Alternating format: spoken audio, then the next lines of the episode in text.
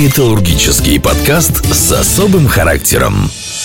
Три вопроса, которые обычно вы задаете на собеседовании, что должен кандидат... Мы попробуем ответить. Ну, не, не что, да, да, да, не что должен сказать, да, что должен знать. Если мы посмотрим именно на такую модную тему с Data Science, то, можно сказать, она стала модной в России, ну, наверное, года 4-5 назад уже сейчас качество разметки от этой машины сопоставимо, ну, чуть-чуть похуже, но сопоставимо с качеством разметки от человека, эксперта, которым этим занимается. Назвали ему Рубан в честь нашего коллеги с Череповца, как раз эксперта по травлению.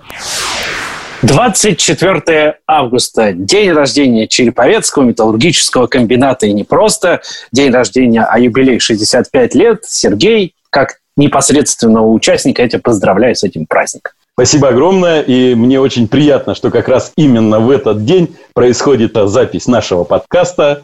Это здорово. Всем привет. Мы всех поздравляем.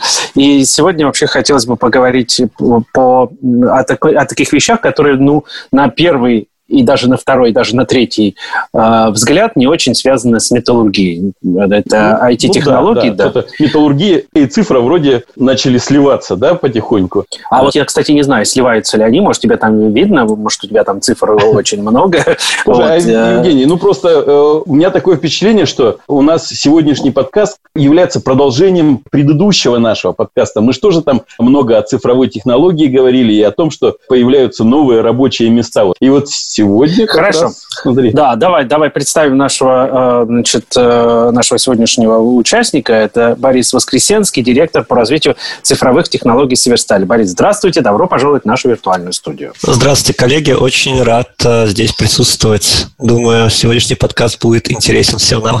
Ну вот вам как раз надо будет нам показать, рассказать и нашим слушателям, как же все-таки металл и цифра сливаются, где, в каком они месте.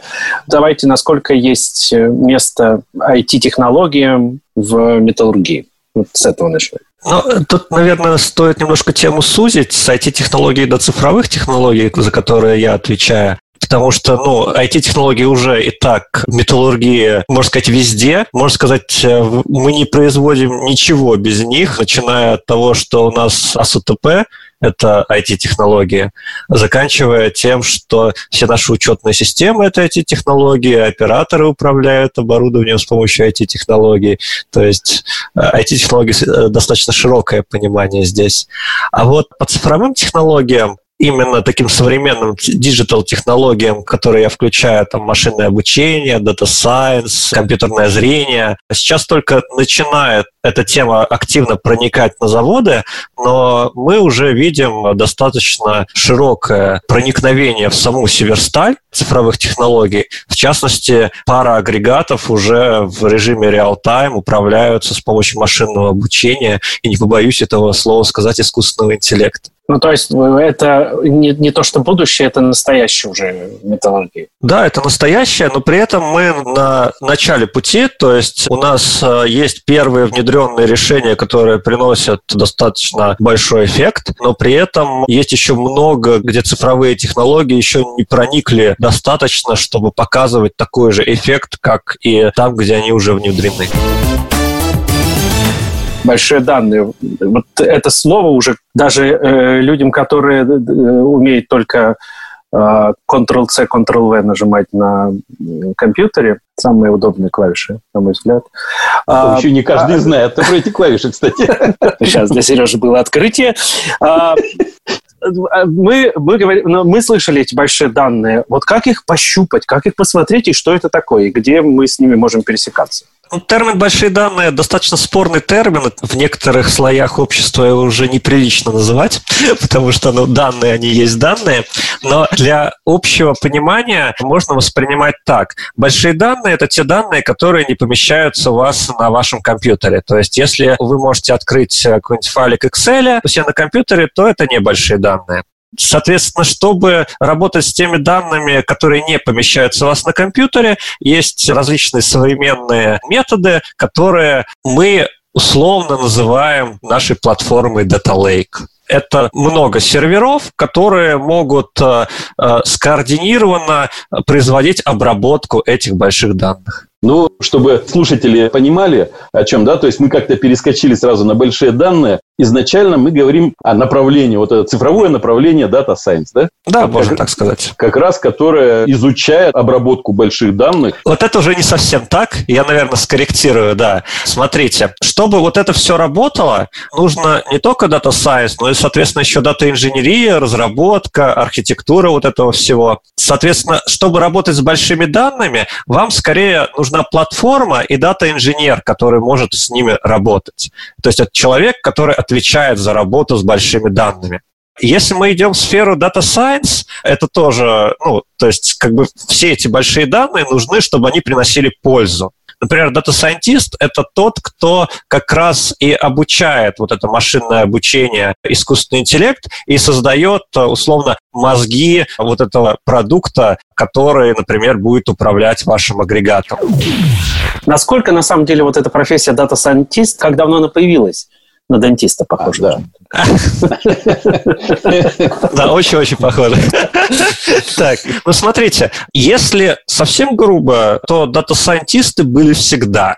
Просто они не назывались таким модным словом. Можно сказать, такие родоначальники Data Science — это люди, которые занимаются математической статистикой. То есть э, люди, которые проводят эксперименты. Это люди, которые могут э, посмотреть на данные и сказать с помощью различных математических методов, что у вас тут примерно происходит и что нужно делать. Вот это такой фундамент Data Science. Дальше происходит то, что компьютерные мощности сильно растут, и появляется возможность э, уже не только заниматься статистикой, но и обучать какие-то очень сложные модели, которые будут э, делать за вас какую-то часть работы.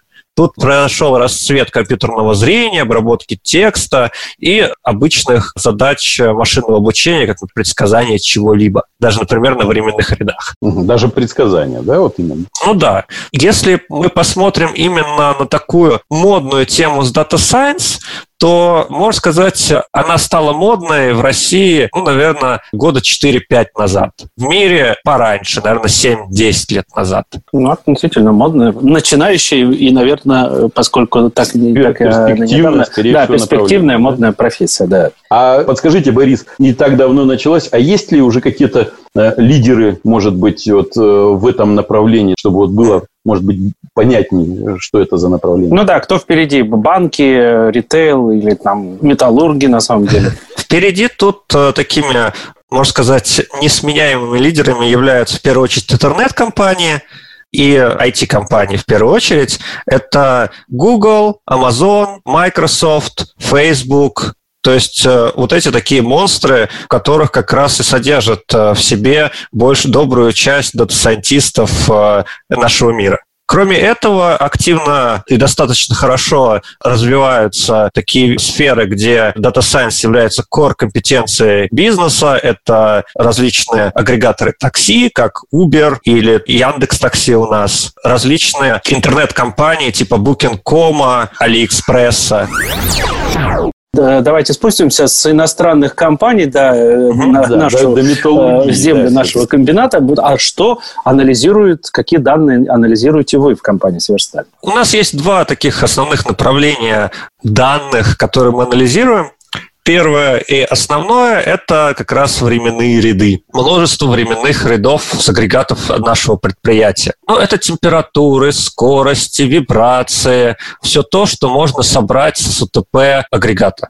Кроме этого, мы используем много данных, которые собирают наши лаборатории. Это химии, влажности, зольности, то есть характеристики нашей продукции. Также мы используем много данных а, именно с видеоаналитики изображения. То есть это поверхности листа, там у нас есть проекты, связанные с предотвращением поломок, то есть у нас камеры смотрят на цепь агрегата, и мы а, смотрим, нет ли там расшплинтовки. Два основных направления. Это различные временные ряды. В первую очередь это сигналы, которые мы собираем напрямую с агрегата. И второе направление – это изображение. Это различная информация, которую мы собираем с камер. То есть вы вообще... просто собираете всю эту информацию, да? То есть э, дальше уже куда-то она передается, и другой уже начинает человек обрабатывать ее, да? Ну, не, не болит же лично собирает эту Не, не, я имею в виду дата-сайентист только собирает эту информацию. Или он и обрабатывает, и строит математическую модель, или нет? Ну, смотрите, а, тут есть разные подходы в устройстве работы подразделений Digital. А если у вас относительно маленькое подразделение, допустим, несколько человек, скорее всего, человек, который собирает, тот же обрабатывает и тоже впрод выкатывает. Но у нас а, уровень зрелости уже повыше, соответственно, нас где-то Series Digital там человек 40, и э, есть некоторое разделение на то, что кто делает. Дата-инженер собирает эту информацию с агрегатов, то есть он настраивает поток данных в наш Data Lake. Data Scientist анализирует эти данные и разрабатывает программное обеспечение, которое может э, использовать эти данные для создания какого-то value для компании. То есть, например, его приложение потребляет данные и дает рекомендацию по скорости движения средней части непрерывного травильного агрегата. Кроме этого, Scientist не делает полностью все ПО. Он делает только внутреннюю часть, э, которую, условно, можно сказать, называется это мозги этого программного обеспечения. Чтобы эти мозги умели общаться с даталейком, у нас есть отдельные люди, э, разработчики, которые делают обертку над этими мозгами как раз для общения с потоковыми данными, чтобы можно было что-то забрать, посмотреть, все ли правильно пришло, и отправить обратно уже рекомендацию от этих мозгов. Ну, э, вот э, все-таки я вернусь к тому, к чему тут чуть-чуть уже подходили, к машинное зрение, с нашим э, прошлым гостем, директором по техническому развитию и качеству Петром Мишневым, мы обсуждали модели машинного обучения, и он поделился с нами размышлением как один из заказчиков этой области. Вот теперь мы хотим спросить, что называется, у первоисточника, какие примеры использования машинного обучения есть в Северстале, как же все-таки вот эту модель-то обучить? Одно дело собрать всю информацию, другое дело как-то вот ее так сделать, чтобы это работало так, как надо нам, ну, вам. А, так, какие примеры машинного обучения у нас, в принципе, есть? Это э, уже многим известное управление э, непрерывным травильным агрегатом номер 3. Мы в режиме реал-тайм задаем скорость средней части. То есть это то, что является, можно сказать, основным фактором того, насколько мы много металла сможем э, протащить через агрегат, сколько мы сможем травленого проката произвести на этом агрегате. Это решение у нас работает с конца прошлого года. Оно получило сильный апгрейд весной этого года, когда мы туда искусственного интеллекта немножко добавили. И вот сейчас непрерывно работает на непрерывно-травильном агрегате. Аналогичное решение с точки зрения именно производства у нас сейчас есть на стане 5000. Там мы задаем в автоматическом режиме скорости проката чистовой группы. То есть раньше оператор агрегата вручную задавал на несколько проходов вперед э, скорости каждого прохода с помощью такого интересного тумблера вручную крутил, исходя из его экспертного мнения и рекомендаций технологов. Сейчас работает модель машинного обучения, которая также 24 на 7 без устали устанавливает оптимальные скорости. И тут э, крутая тема, что мы получили прирост по максимальным скоростям где-то на треть. Раньше никогда этот агрегат с такой скоростью не ехал. И сейчас э, он э, на некоторых проходах едет так, как он не ездил никогда, что существенно повысило его производительность, и мы не видим никаких негативных последствий для агрегата. То есть у нас наше машинное обучение, на самом деле, там довольно параноидально, ну, скажем так, диапазон защиты у него очень высокий, но все равно даже вот с таким большим запасом он едет быстрее, чем человек. То есть, скорее всего, человек еще сильнее перестраховывался, чем э, наше машинное обучение. Из э, таких э, интересных крупных проектов есть еще э, проект по унификации химсостава. Есть такая задача. У вас есть небольшой заказ, его нужно выплавить, а размер ковша, он существенно больше этого заказа. Поэтому нам нужно найти способ, как этот заказ выплавить вместе с другими заказами. Внутри этого решения, например, вот недавно у нас появилось именно такое предсказание их свойств на основе химии, что несколько увеличило возможности по комбинируемости этих заказов. Ну, естественно, наше а, флагмановское решение по компьютерному зрению, а, которое сейчас а, показывает очень хорошие результаты по качеству относительно того, что мы видим, что могут предложить конкуренты, это наше решение по детектированию дефектов на поверхности листа. Также машина смотрит на изображение и обводит на этом изображении различные типы дефектов. И уже сейчас качество разметки от этой машины чуть-чуть похуже, но сопоставимо с качеством разметки от человека, эксперта, которым этим занимается. Но при этом эта машина может размещать миллионы фотографий и делать это очень быстро. Я слышал, что у моделей ваших имеются такие интересные имена, как Аделина, Ева. Откуда они вообще появляются и в честь кого их так называют? У нас названия выбираются, можно сказать, открытым голосованием внутри команды. Обычно всегда есть какое-то предложение, как назвать модель, и все понимают, что примерно, да, вот этой модели это подходит. Соответственно, Аделина и Ева — это скорее такие красивые имена, без э, каких-то очень глубоких требований к тому, почему они такие. Потом следующие названия, они более интересные, то есть Веру мы назвали, потому что она похожа на Еву, а к Аделине у нас добавился искусственный интеллект, которого мы назвали Рубан. Назвали ему Рубан в честь нашего коллеги с Череповца, как раз эксперта по травлению. То есть как бы так просимволизировать, что его экспертный опыт, он теперь, можно сказать, выкристаллизовался внутри нашего искусственного интеллекта и управляет не хуже, чем раньше управляли люди. Ну, то есть дата-сайентистам присуще романтизм, что ли, да, я так понимаю. Ну, когда с циферками ты работаешь, конечно, тут захочется романтики. Ну да, когда делаешь модель, ты ее немножечко на самом деле начинаешь оживлять в своей голове, то есть оно работает, оно работает почти как человек, и хочется дать модели какое-нибудь красивое имя. Это Аделина, это Ева, это Вера. А мне вот сейчас вдруг интересно стало. Вот дата-сайентисты погружаются в производственные процессы очень глубоко и анализируют огромное вот количество информации. Насколько это вообще сложно? Как, например, происходит работа над проектом? Ведь э, у сотрудников нет э, профильного образования, правильно я понимаю? Вот я просто не слышал, чтобы были какие-то институты дата-сайентистов. Сколько таких коллег работают ваши? Ну вот вы уже говорили, да, 40 человек. Как давно? Все ли они вот с образования вот этого направления начались? Или очень много новичков? Смотрите, я сразу поправлю, что из 40 дата-сайентистов это не все. Э, из 40 дата-сайентистов человек 15. Э, но на вопрос сейчас отвечу, попробую как-нибудь. Именно профильного Data Science образования, оно появилось только что. То есть начали первые выпуски, и, в принципе, те, кто к нам приходят, они почти все без профильного Data Science образования, но, наверное, каждый Data Scientist, у него достаточно интересный бэкграунд. У нас есть абсолютно разные люди. У нас есть люди с Мехмата, которые хорошие математики. Э, у нас два кандидата химических наук, один кандидат физмат наук, причем довольно хороший университетов, одна из них э, международного универа. У нас есть люди, которые раньше были CTO в своем стартапчике. Есть э, интересный дата-сайентист, который э, шифнулся в разработку, который раньше руководил небольшим заводиком по производству металлических изделий, как ни странно.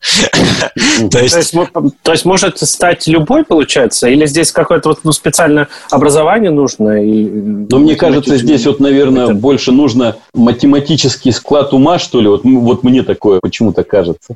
Ну, тут я бы не сказал, что именно математический склад ума, потому что я не люблю э, разделять там у человека математический склад, не математический склад. Человек должен разбираться в математике, то есть он должен уделить это время. Если у него была нормальная математика в университете, естественно, ему существенно легче шифнуться в Data Science.